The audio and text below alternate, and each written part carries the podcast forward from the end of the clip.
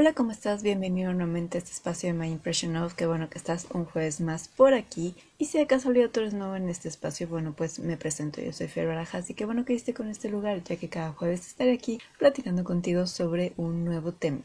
En el episodio de hoy, y como mmm, daba un poco a entender en el episodio pasado, vamos a tocar otro de los temas recientes que se han subido a Netflix y es porque hoy te propongo que hablemos sobre Tale of the Nine Tailed. Así que comencemos. En este mes de diciembre parece que a Netflix le gustó subir varias cosas de fantasía, si es que también podríamos catalogar un poco así a Sweet Home. Eh, y por ahí también está otra serie de Song Kang que recientemente subieron, que es algo de My Beautiful Demon o algo de My Demon, eh, pero también después de bastante tiempo de que se había anunciado, por fin subieron la serie de Tale of the Nine Tail o creo que en español le dejaron El zorro de las nueve colas. Este, que es una serie que en realidad se estrenó en el 2020 y que justo por eso decía de este problemita que hay ahí varias series que se estrenaron en el 2020 como que gustaron pero bueno pues llegó este periodo de parón y hasta este año es que se estrenaron las segundas temporadas. Tal es el caso de esta serie también del zorro de las nueve colas, pero vayamos paso por paso. Y bueno, esta serie de qué va.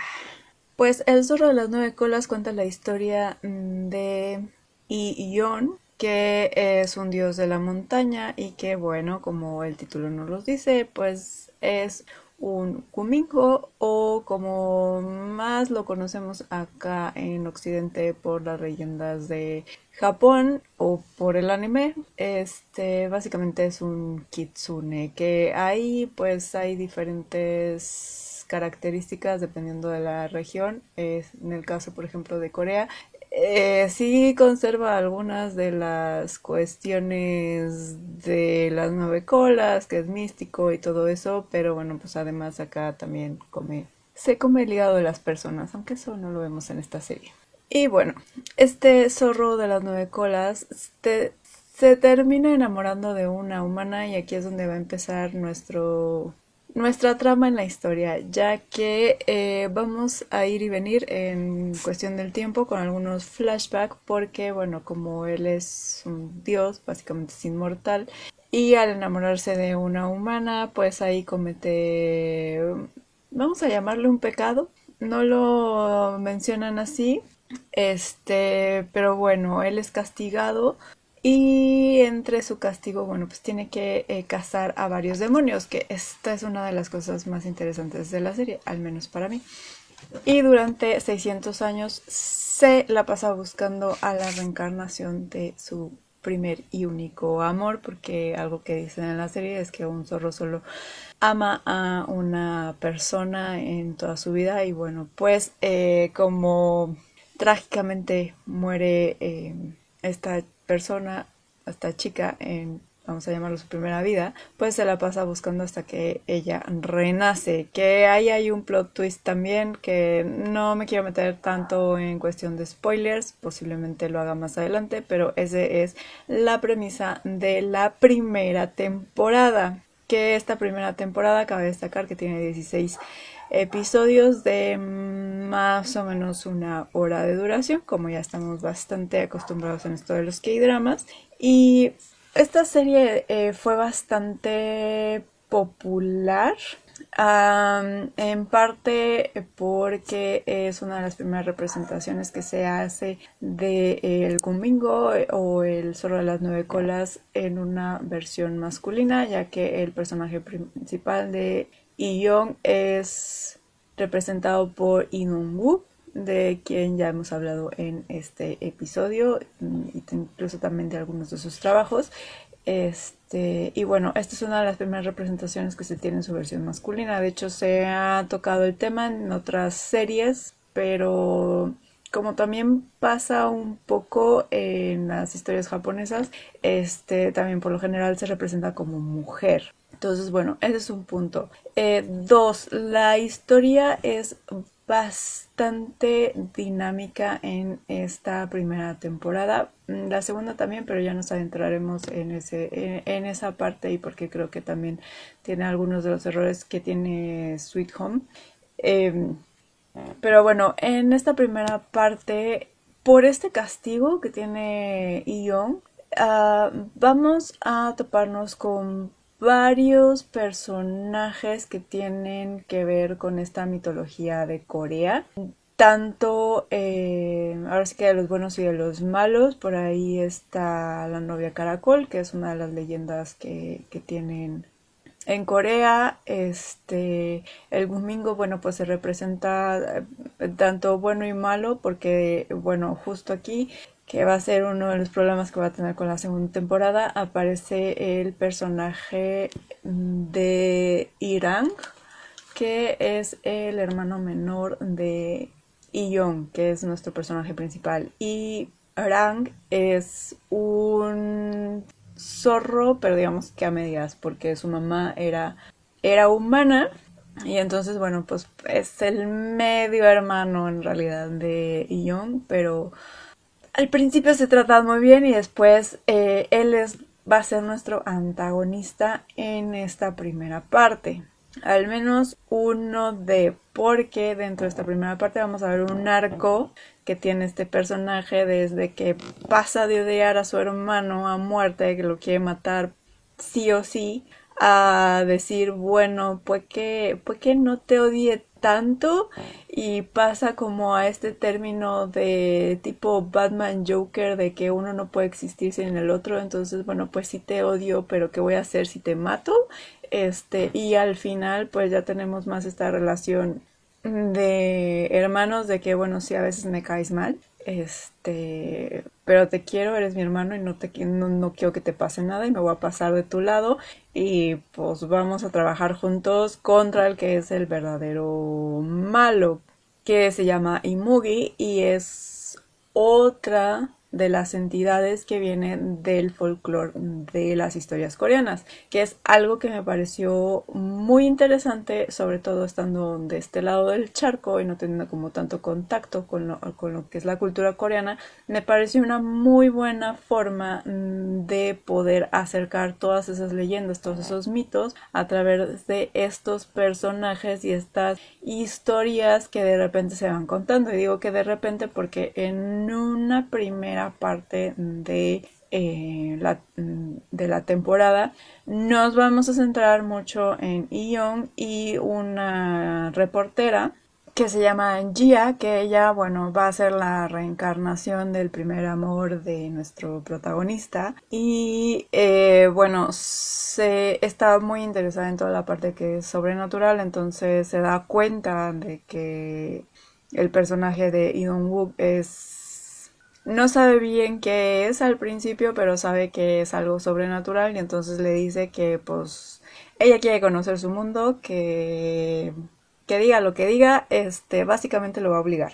Entonces, eh, bueno, en toda esta primera parte es muy interesante ver cómo se van presentando estos personajes del folclore coreano y se mezclan en toda esta trama que se va haciendo para que, bueno, pues al final nuestros hermanos se terminen queriendo, de que eh, pues el malo malote este, tenga que, ahora sí que ser aniquilado y todo iba bien, de hecho, em, y aquí tengo que hacer un warning porque va a haber spoilers a partir de ahora, porque esto va a ir ligado con la segunda temporada. Y bueno, es que en esta primera temporada se nos muestra y se nos plantea unas reglas que hacen verosímil el que pueda coexistir eh, los seres humanos con todos estos seres sobrenaturales. Se nos presentan además ciertos objetos que también tienen que ver con el folclore coreano, que tienen cierta leyenda y tienen ciertos atributos mágicos. Hasta eso está todo bien, es bastante interesante, este tiene sentido dentro de la historia. Y llega un punto en que, em, bueno, para que Iyong pueda salvar a Jia del monstruo de Imugi, lo que pasa es que él se come una de las escamas de este monstruo y entonces, bueno, pues se convierte, digamos, en este parte de este monstruo y le pide al hermano que lo mate al mismo tiempo que mata a Imugi. Entonces, bueno, pues ambos mueren, caen a través de una ventana o una puerta que está en un... Pues parece como un estudio donde están los dioses del más allá. Eh, y bueno, cae a través de esta puerta y técnicamente se nos dice que él no puede revivir, no puede, más bien más que revivir, no puede reencarnar. O sea, su alma queda ahí en el limbo, porque algo que se habla mucho en el folclore coreano es esta parte de la reencarnación. De hecho, se toca en muchísimos K-dramas, webtoons y demás. Bueno, pues nada más, por ejemplo, este, ya que estamos hablando de Idon Woo, pues justo se habla de esto en Goblin o por ejemplo en Tomorrow también se habla de esta parte de la reencarnación. Entonces es algo que está como muy arraigado en la cultura coreana. Entonces, bueno, pues uno de estos de estas consecuencias este por haberse comido la, la, escama y poder salvar a Gia, pues es esto de que su alma técnicamente va a quedar en el limbo y no puede reencarnar este a pesar de que es un dios de la montaña. Y bueno, todo el mundo está triste, todo el mundo hace su vida, este Gia hace como todo es, este videoblog contándole a Young lo que está pasando y mm, bueno, cómo, cómo sigue la vida después de que él ya no está. Y todo bien, este era un buen final y todo, pero cabe destacar que nos quedaba un capítulo más, entonces era como de, ¿y ahora qué? ¿Qué, qué demonios? O sea, qué pasa en el, último capítulo, porque pues esto ya parece el final de la temporada. Y bueno, pues resulta que dijo mi mamá que siempre no y que Irán encuentra una forma de traer a su hermano, solo que el costo de traer a su hermano es de que este pues cambien, digamos, de posición. Entonces, Ion regresa Supuestamente se nos dice que regresa como humano. Hay muchos indicios ahí que pareciera que efectivamente regresa como humano. Y entonces el que muere es Irán. Y ahí sí, e, e, ese es un personaje que dolió perder. Este. Y bueno, eh, según en esta primera temporada, lo que se nos dice es que es como por este sacrificio y así es que en un futuro pues Rang puede volver, puede reencarnar e incluso se nos muestra a un niño que es el mismo el mismo actor que lo interpreta cuando está entrenando con Ion, por lo tanto es como un hin de ahí está, ya eh, reencarnó aunque los tiempos están un poco raros de cómo se manejan acá. Y bueno, o sea, te dan como ese hint, si se puede, si lo puede hacer. Y el último episodio cierra con que, este, de alguna forma, no se nos explica cómo, pero Ion vuelve a tener sus poderes y vuelve a cazar a todos estos em, demonios, personajes y demás del folclore coreano. Y bueno, ahí acaba la primera temporada. Cuestión de actuaciones y cuestión de este efectos especiales y todo lo demás, bueno, ya lo hablaremos un poquito más adelante. Eh, y después de que se había dicho que si había segunda temporada, que si no, que quién sabe, que pues no se puede filmar y bla bla bla, el punto es de que de repente nos dicen que siempre sí, que sí se había renovado Tale of the Nine-Tailed para una segunda temporada y la verdad pensé que la segunda temporada iba a ser sobre cómo es que Ion recupera sus poderes, porque es algo que no se nos explicó en la primera temporada. Y a lo mejor pues algo pudiera ser de que viéramos a Irán ya fuera como en flashbacks o de que hubiera una forma en que lo pudieran traer de vuelta y pues ser este personaje, este mitad zorro que nos habían presentado en la primera temporada. Lo cual hubiera sido algo un poquito pues más lógico y posiblemente hubiera sido más fácil en que, en que, pudiera encajar y no romper con todo esto que ya nos habían contado, pero no.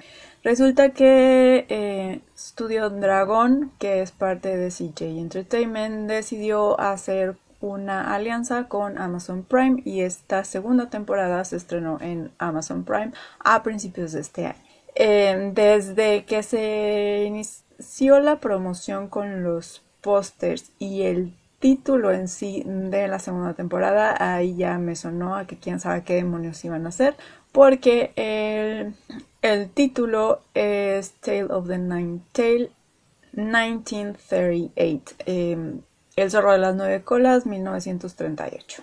Todos los promocionales estaban em, pues con este look de la época de 1938. En los pósters sale Kim Bomb que es quien da vida a Irán, lo cual era un poco ex...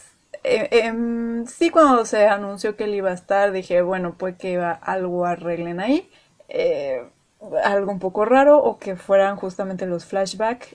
Después de que dijeron, bueno, 1968, pensé que pudiera ser una precuela de lo que pasa en la primera temporada que se vendía un poco así, que iba a ser una precuela, pero en realidad es una cosa muy extraña porque de precuela no tiene nada. Esto más bien es un, un episodio, bueno, no un episodio porque fue, fueron 12 capítulos, pero fue como si se hubieran metido al al hype de esto de las líneas temporales que estuvo manejando Marvel en muchos de sus contenidos. Y es que justo em, pasa algo que da pie a que Young de el 2020-21, porque según como que te dicen que no ha pasado como tanto tiempo, tiene que regresar a 1938 por un artículo que se llevaron de este, este lugar donde están los dioses de los, de los muertos. Em, y bueno, tiene cierto límite de tiempo, eh, se le, explican lo que tiene que pasar para que pueda regresar. Mm, hay algo bastante extraño porque Ion no quiere regresar, como que quiere hacer un trato nuevo con la diosa que ve ahí como este toda esta parte del destino. Pero técnicamente en la primera temporada ya nos habían dicho que básicamente seguía trabajando para ellos y entonces aquí es como de bueno pues es la última vez que lo que lo hago y quiero un contrato nuevo y ahora sí voy a afirmar que cuando muera Gia yo también me muero entonces de ahí, de ahí empezamos un poquito mal porque seguía trabajando para ellos lo vemos al final de la primera temporada. Entonces, mm, el contrato eh, como tal no tiene tanto sentido. Y dos, después de que le explican ciertas cosas, le da un reloj a esta señora y le dice que bueno, que cuando no pueda ver, que, que vea el reloj. Algo que nos quedó y que siento que quedó muy claro en la primera temporada era cómo se manejaba toda esta parte mágica, sobrenatural de estos entes y todos los objetos con los cuales interactuaban.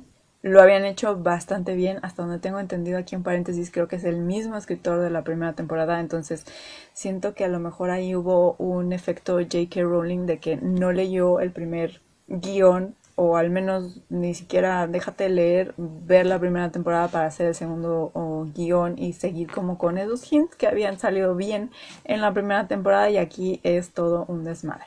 Bueno, tal explicación, vuelve a 1938, este, recupera lo que tiene que recuperar, ya está a punto de eh, regresarse, pero aquí es donde entra el personaje de Irán, el hermano se pelean, entran en conflicto, otra vez técnicamente Irán pues lo odia, eh, Ion ya no lo odia, de hecho está feliz de volver a verlo y tiene como esta nostalgia y quiere que le cuente y, y pasar tiempo con él y bla bla bla.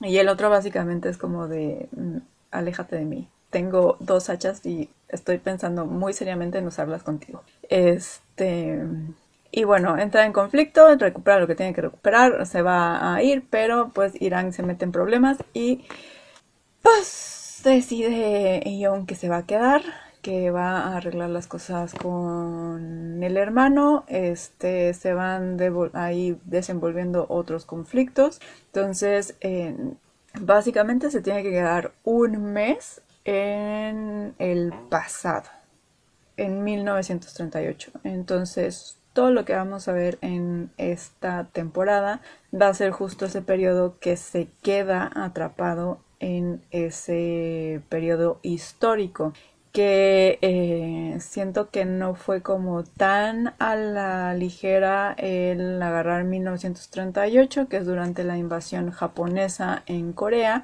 y es un tema que la verdad es bastante bastante recurrente en los K-dramas, sobre todo que tienen que ver con historia, que son más históricos.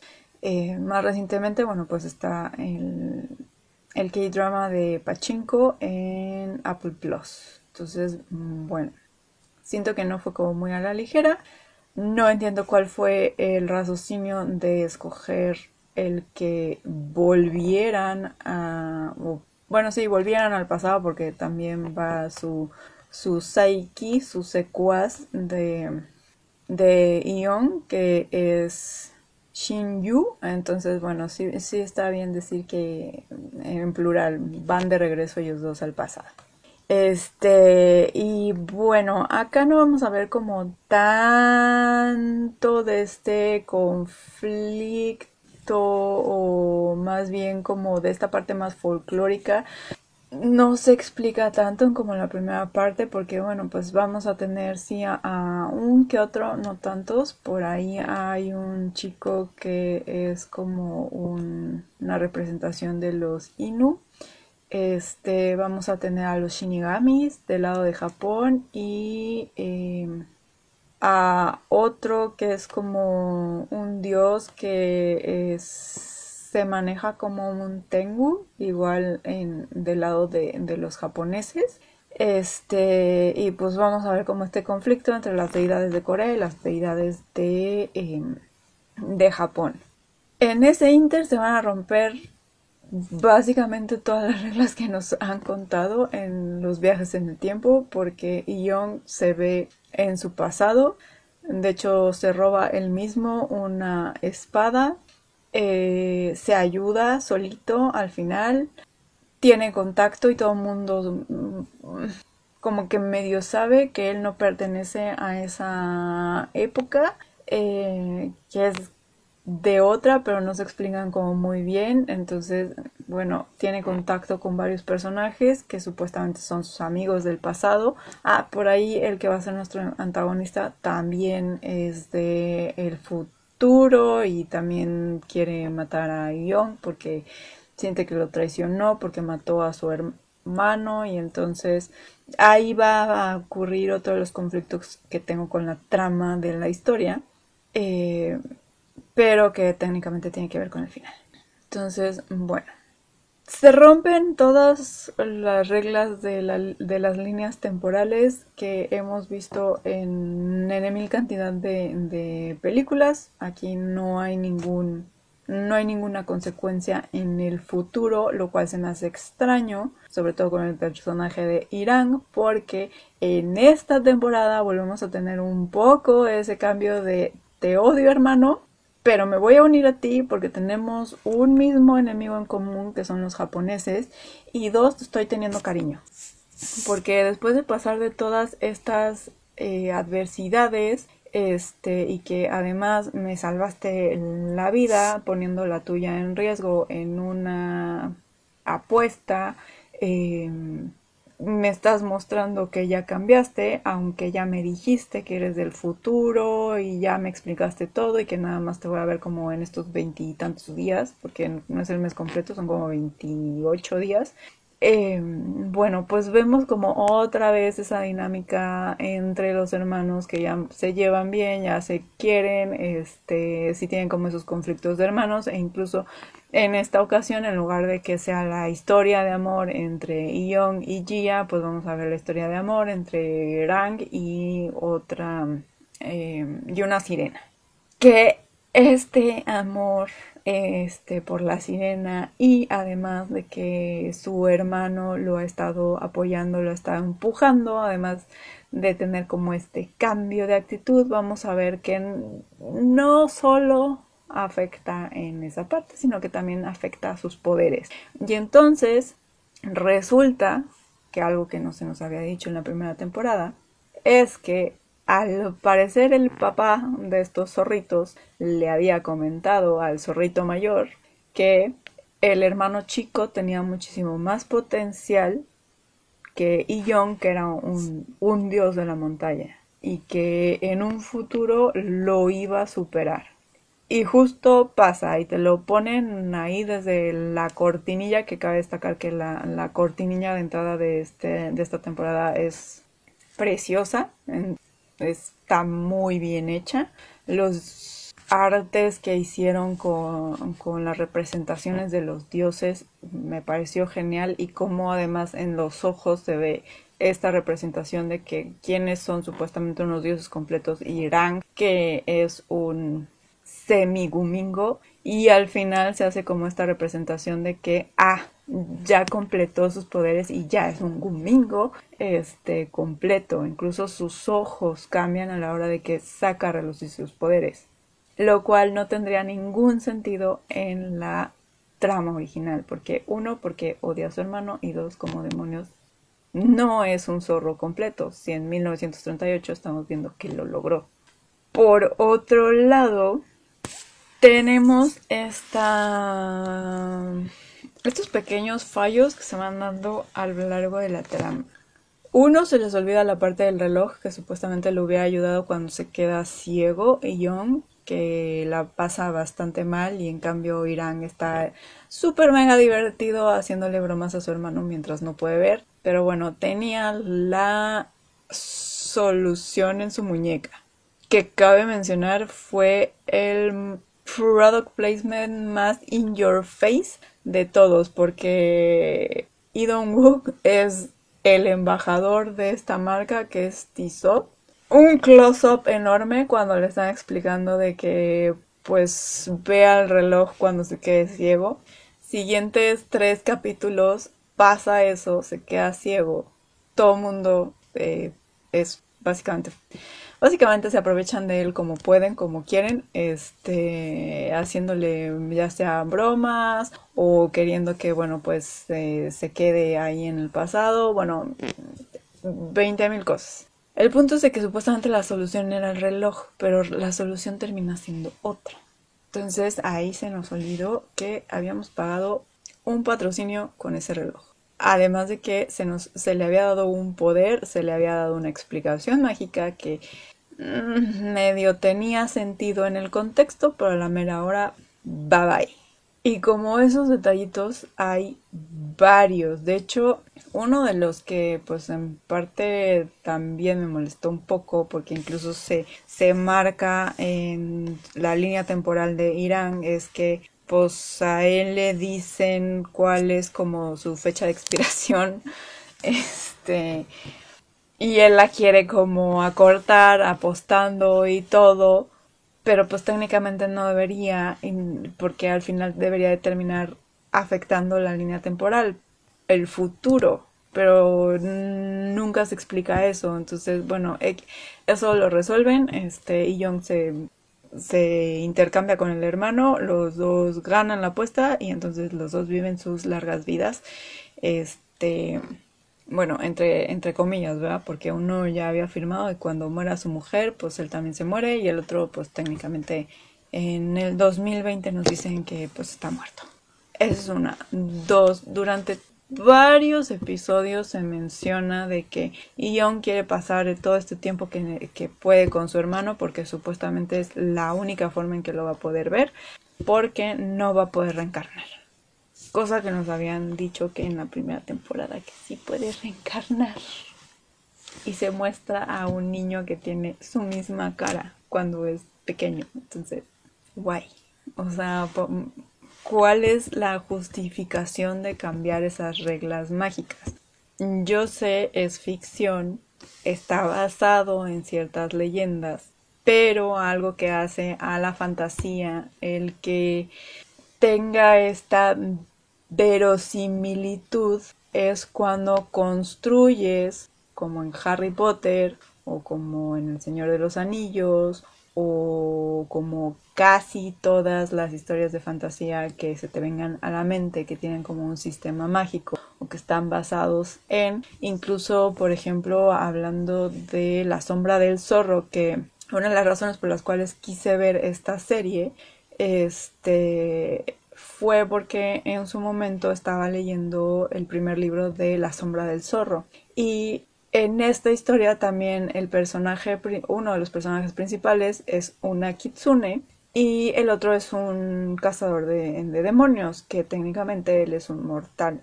Y justo tienen mucho en esta temática en el primer libro de que los dos van por el país, este, en este caso es un país ficticio, Iwagoto, eh, y van teniendo diversas, diversos obstáculos en su travesía que tienen esta parte que tenían los primeros episodios de Tale of the Nine Tail, que es de que nos van presentando a estas otras entidades mágicas, ya sea los Kami, los Yurei, eh, hablando por ejemplo de, la sombra del zorro, este, todas estas otras entidades y cómo conviven o cómo, pues sí, cómo conviven dentro de este país, donde están estos entes sobrenaturales y los humanos. Y lo mismo pasaba en la primera temporada. Se explican como todas estas razones de por qué, por ejemplo, los humanos no pueden ver a los demonios, a los dioses o semidioses que están caminando entre ellos,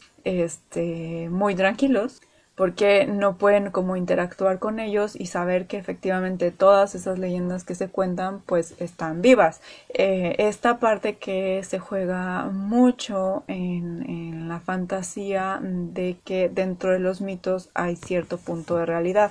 Dentro de la segunda temporada todo esto se viene abajo porque eh, efectivamente esta parte de que los humanos no pueden ver a los a los entes sobrenaturales se mantiene, pero en cambio estás cambiando todas las demás reglas que ya estableciste en un principio, con las cuales nosotros ya habíamos conectado, ya habíamos entendido el porqué de esta relación y esta coexistencia dentro de un plano real, en este caso pues Corea. Es de las cosas que como ya sea lector o espectador de historias de, de fantasía pues te atrae porque tienes el contexto y las hace más reales hasta cierto punto. O sea, por, qué el mundo de Harry Potter está tan bien planteado? Bueno, pues porque justo se establecen estas reglas mágicas de cómo funciona el mundo y eso hace que pueda ser creíble. Lo mismo en The Books of Magic tenemos a este niño que vive en el plano real, por así decirlo, y Constantin y otros de los personajes pues le van explicando estas reglas eh, mágicas y de cómo coexisten estos entes mágicos eh, porque hay hechiceros y porque las demás personas no lo saben, no pueden verlo. Entonces, em, siento que por esa parte la verdad me gustó mucho la primera temporada, la disfruté bastante. Eh, y Wook y Kim Bom hacen muy bien sus papeles. O sea, de verdad se nota la química entre ellos, este, incluso fuera de, del escenario. Eh, Kim Bom hace a un antihéroe bastante atractivo en el sentido de la actitud que tiene, la, forma en que se muestra, este, estas pequeñas, mm, pues sí, actitudes que tiene eh, de, de cómo, cómo se para, cómo habla, las caras que pone, em, hace que la verdad Irán sea un personaje que eh, te encariñes con él y que a la hora de que él hace como este cambio, si digas, eh, porque no había otra, otra forma en que los dos estuvieran en el mismo plano, ¿no?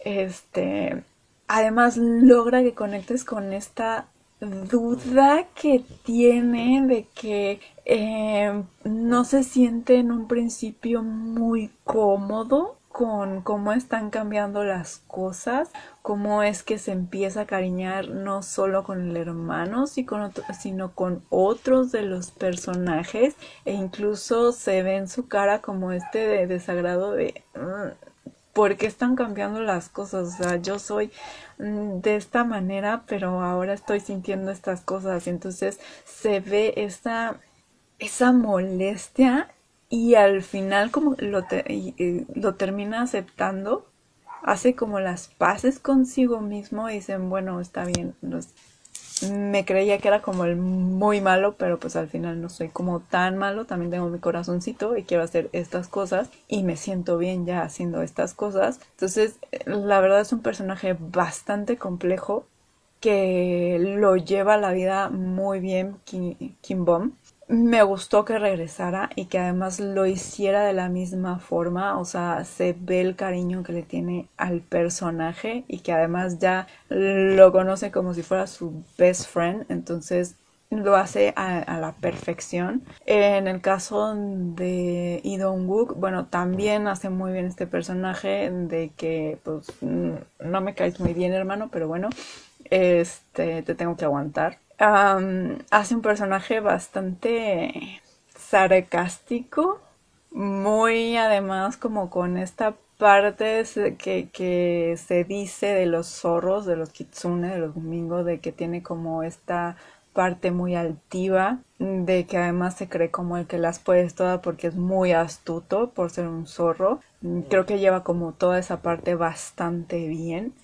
Eh, la evolución que se va también teniendo de su personaje, sobre todo a la hora que se da cuenta ya después de no sé cuántos capítulos de que Giga es la reencarnación, bueno pues también está bastante, bastante bien en el papel. Y en la segunda parte pues sigue como con esta actitud bastante sassy, bastante eh, ya no tan altivo, no sé si por todo lo que pasó, pero en la primera temporada, pero sí, ya, ya no se nota como tan altivo. Este, pero que sigue con esto de que sí juego, pero bajo mis propias reglas. Por lo tanto, ahí e, en ese ramo las actuaciones, pues no tengo quejas, sobre todo del lado de Kim Bomb. De los efectos especiales, este, bueno, sí, ahí sí tengo, o sea, no puedo ser como muy quejumbrosa en ese sentido porque, bueno, pues no es como uno de los fuertes dentro de los K-dramas, ya lo hemos visto, ahí está el ejemplo de Sweet Home, que incluso de la temporada 1 a la temporada 2 parece que ese presupuesto fue un poco eh, bueno, existentes sí hubo porque pues hubo monstruos, pero digamos que bajó bastante en esta parte mm, también. Eh, la parte de los ojos se ve bastante cuestionable cuando hay pupilentes.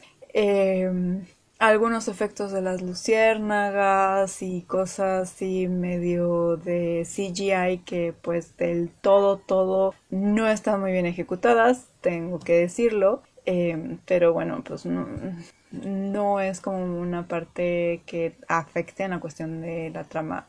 Em, el soundtrack de ambas temporadas es bastante bueno. Me gustó muchísimo más el soundtrack de la segunda temporada. Eh, pero bueno, diría que la única queja es la parte de la trama. Y algo que se me estaba pasando y que había dicho que eh, también no estaba muy bien ejecutado en esta parte de la escritura del guion es esta parte de los tres amigos que son dioses de la montaña, que bueno, pues es Ion y son otros dos, que uno, este, lo quiere matar porque mató al, hermano, porque el hermano se volvió malo y él no lo quiere aceptar y bueno, entonces termina odiando a, a Ion. Y la otra, bueno, pues está perdidamente enamorada de Young y entonces quiere hacer todo lo posible porque eh, se quede en el pasado y vean felices para toda la vida. Pero bueno, pues como sabemos, eh, ahí sí no cambiaron las reglas del juego. Este, un zorro solo ama una vez. Eh, bueno, pues resulta que el hermano, el, el otro dios de la montaña que está enojado con con Young eh, hace todo para revivir al hermano. Este, todo el mundo le dice que no, que no puede, que bueno, 20 mil cosas. Em, ya le vale gorro y lo termina reviviendo. Y a la hora que lo revive se da cuenta que efectivamente no es el alma del hermano, nunca fue su hermano. Y es otro dios perdido de la montaña, pero este es un dios malo. Y es, él revive en el capítulo que nos gusta. Vamos a ponerle en el 10 este, y desaparece. Cuando vuelve a aparecer simplemente es en el último capítulo de que se ve que pasa por, bueno, al lado de donde es esta, mm, donde van los muertos para hacer el pase al más allá. Eh, ahí se ve que pues está. Entonces es, es, un cabo suelto que se deja porque de repente es como de, ah, sí está esta subtrama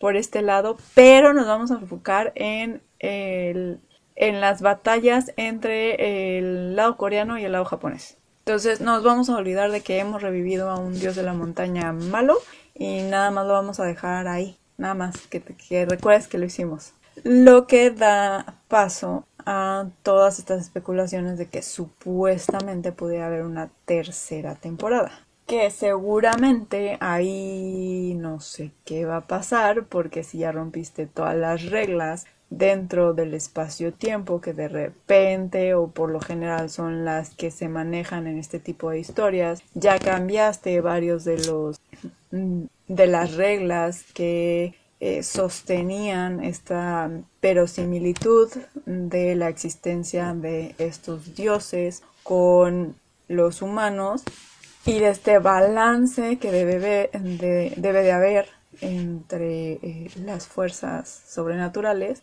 em, sin mencionar que ahora pues uno, ya no puedes traer supuestamente a uno de tus personajes más queridos, que es Irán.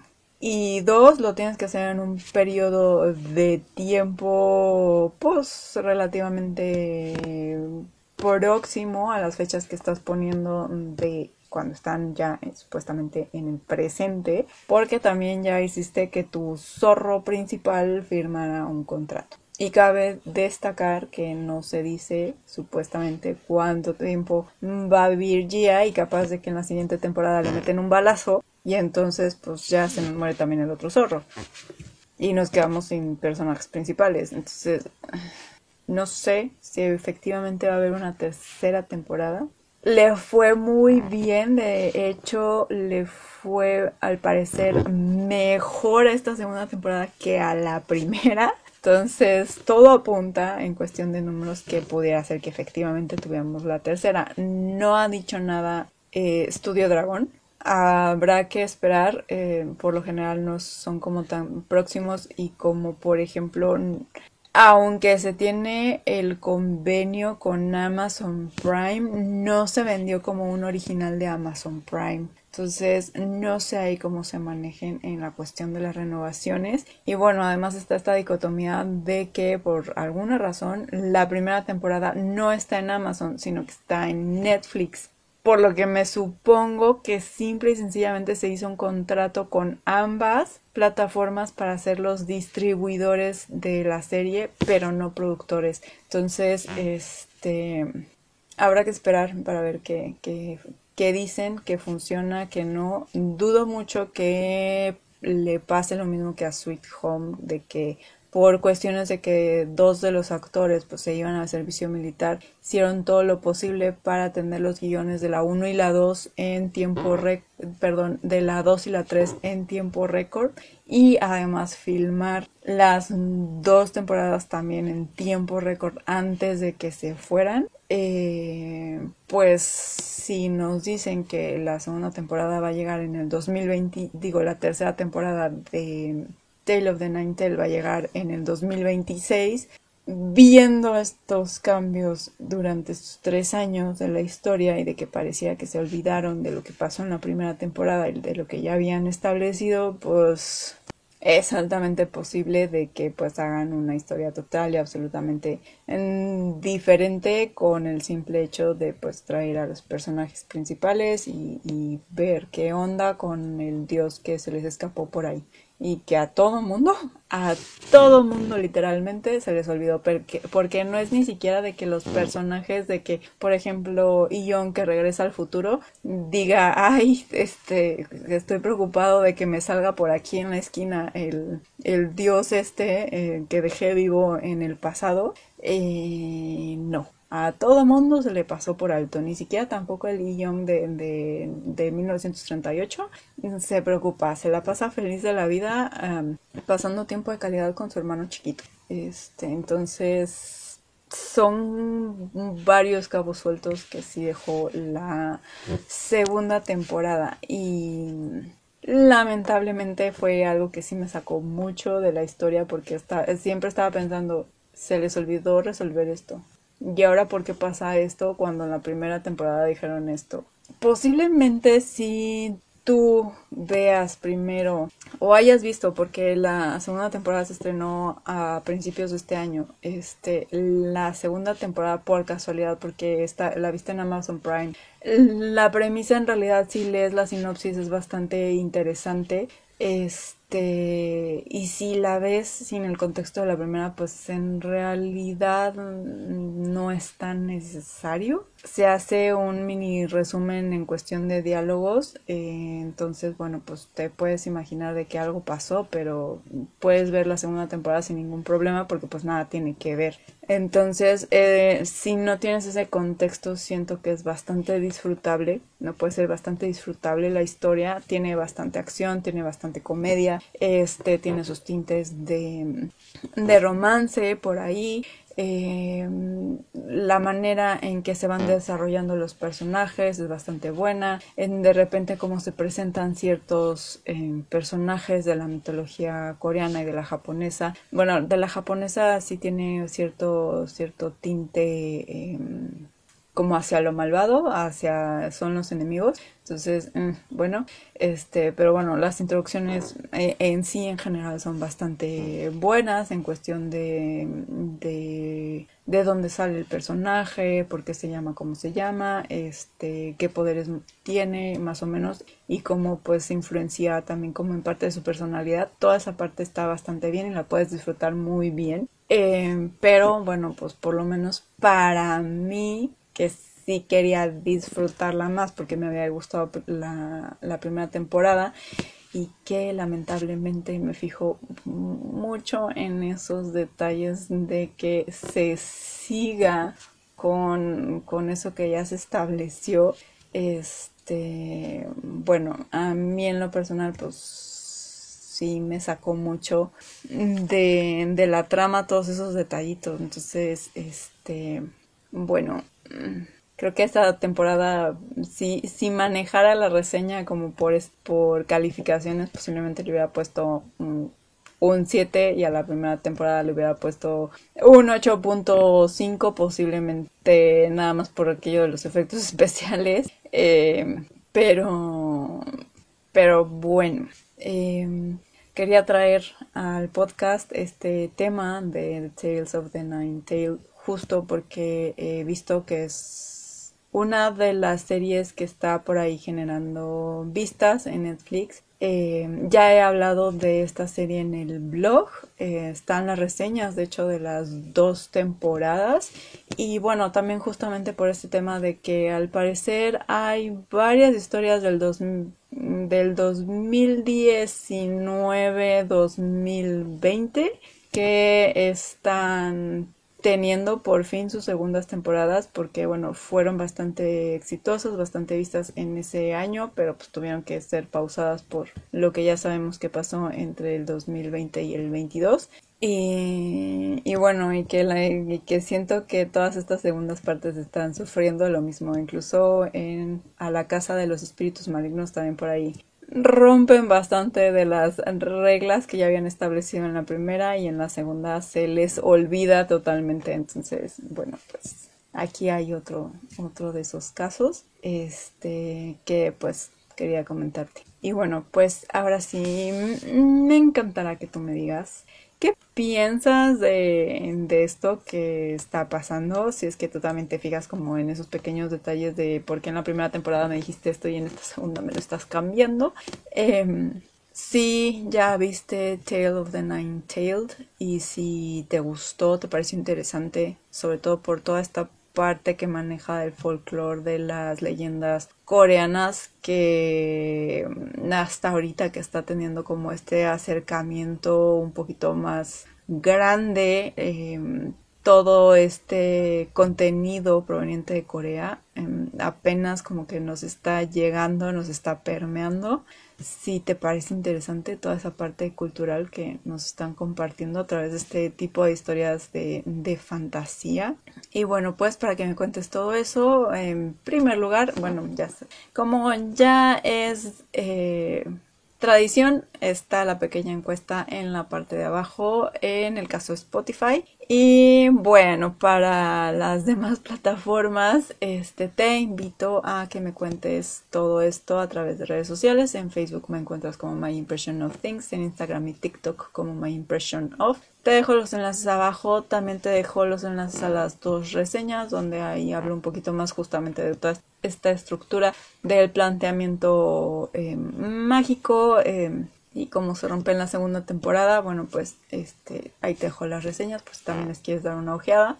Eh, y bueno, pues si te gustó, te pareció interesante esta pequeña plática acerca de Tale of the Nine Tailed, bueno, pues te pido que porfa, porfa la compartas con todos tus amigos amantes de la cultura coreana, con todos esos amantes de eh, los K-dramas, sobre todo los K-dramas de fantasía, este, con todos esos cazadores de historias que están allá afuera, porque en cada rinconcito de este mundo hay historias que están esperando ser leídas, contadas, vistas o escuchadas, y pues qué mejor que ayudarlas a llegar a esa persona que las ha estado buscando compartiendo este tipo de contenido. Me despido Ah, no sin antes recordarte que también otra forma en que este episodio y este podcast puede llegar a más personas, pues es siguiéndolo en cualquiera de las plataformas de audio donde prefieras escuchar tus podcasts. Y también dejando una pequeña reseña, ya sea escrita como es en el caso de Apple Podcast o por ejemplo con una valoración a través de estrellitas como es el caso de Spotify. Ahora sí, me despido, que tengas un muy feliz maratón con Tale of the Nine Tail y nos escuchamos el próximo jueves. Chao.